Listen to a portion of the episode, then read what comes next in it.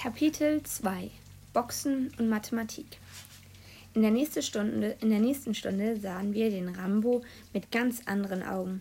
Man sieht schließlich nicht jeden Tag einen Außerirdischen aus der Nähe.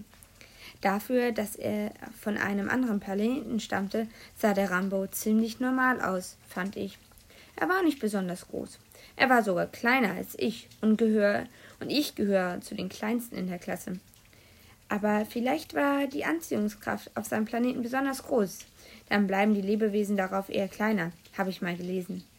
Er hatte dunkle, strubbelige Haare, ein schmales Gesicht und harte Fäuste, wie wir alle schon zu spüren bekommen hatten.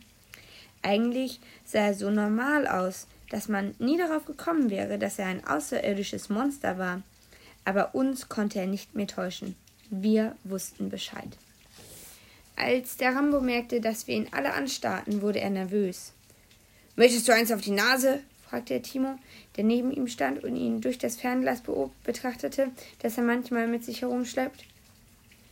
Könnten wir verschiedenen Bewohner des Universums nicht miteinander in Frieden leben? fragte Timo und hob zum Zeichen des guten Willens die Hände. Dafür gab ihm der Rambo eins auf die Nase. Dann trat er Hanna gegen den Knöchel, rammte Mika den Ellenbogen in die Seite und schnippte Tina sein Lineal gegen die Stirn. Mir haute er auf den Kopf und ich überlegte mir, wieso es Filme gibt, in denen die Außerirdischen gutherzige, freundliche Kreaturen sind. Ich glaube, E.T. ist von vorne bis hinten erfunden. He, und was ist nun mit mir? wunderte sich Pekka, den der Rambo wieder mal nicht getreten oder gehauen hatte. Wenn ich nicht genau gewusst hätte, dass er der Sohn der Direktorin unserer Schule ist, wäre ich mir ziemlich sicher gewesen, dass Pekka auch nicht von unserem Planeten stammt. Dich hebe ich mir zum Nachtisch auf, knurrte der Rambo und setzte sich, genau als unser Lehrer das Klassenzimmer betrat, auf seinen Platz.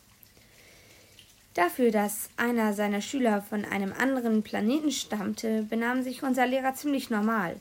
Er sagte nur, wir sollten aufhören zu jammern und unsere Mathebücher herausholen. Party, was ist drei mal zwei? fragte der Lehrer den Rambo. Möchtest du eins auf die Nase? fragte der Rambo zurück. Dafür wären deine Arme zu kurz, selbst wenn du es versuchen würdest, seufzte der Lehrer. Aber mal angenommen, deine Arme wären nicht zu kurz.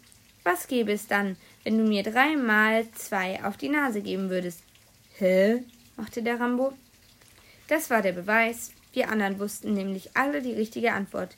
Wenn man dem Lehrer dreimal, auf, äh, dreimal zwei auf die Nase geben würde, gäbe es einen Mordsärger und Nachsitzen. Klarer Fall, sagte Hanna und zwinkerte in die Runde. Der ist wirklich von weit hergekommen, sagte Timo. Sollten wir vielleicht das FBI zur Hilfe rufen? überlegte ich. Oder Leonardo DiCaprio, seufzte Tina. Wozu den denn? wunderte ich mich. Den wollte ich schon immer mal treffen, seufzte Tina. Ich hab Angst, winselte Mika. Fünf, rief Pekka und hielt sechs Finger in die Luft. Den Rest der Stunde machten wir Matheaufgaben, während der Lehrer dem Rambo einen Eintrag ins Klassenbuch schrieb. Es war schon unser zweites Klassenbuch, seit der Rambo bei uns war, weil er dauernd solche Einträge bekam. Wenn, so weiter, wenn es so weiterging, brauchten wir bis zum Ende des Schuljahres noch mindestens fünf Klassenbücher. Vielleicht durfte der Rambo die dann ja behalten, als Erinnerung an sein Leben als ganz normaler Schüler an einer ganz normalen Menschenschule.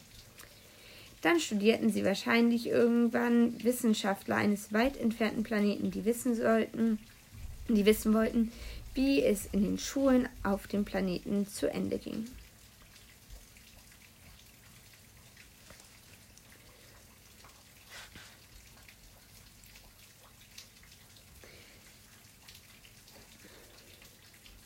Dann studierten sie wahrscheinlich irgendwann Wissenschaftler eines weit entfernten Planeten, die wissen wollten, wie es in der Schule auf dem Planet Erde zuging. Wenn man sich das so überlegte, war es ganz schön mutig von unserem Lehrer, dass er die Eltern des Rambos um ein Treffen bat. Timo spickte nämlich nach der Stunde ins Klassenbuch und er stand unter dem Eintrag für den Rambo. Treffen mit Perti Rahens Eltern, Freitag, 14 Uhr. Wir waren schrecklich stolz auf unseren Lehrer. Er würde sich ganz alleine mit einer ganzen außerirdischen Familie treffen, bewaffnet mit nichts als höchstens einem Zeigestock. Oder hatte er vielleicht eine Geheimwaffe?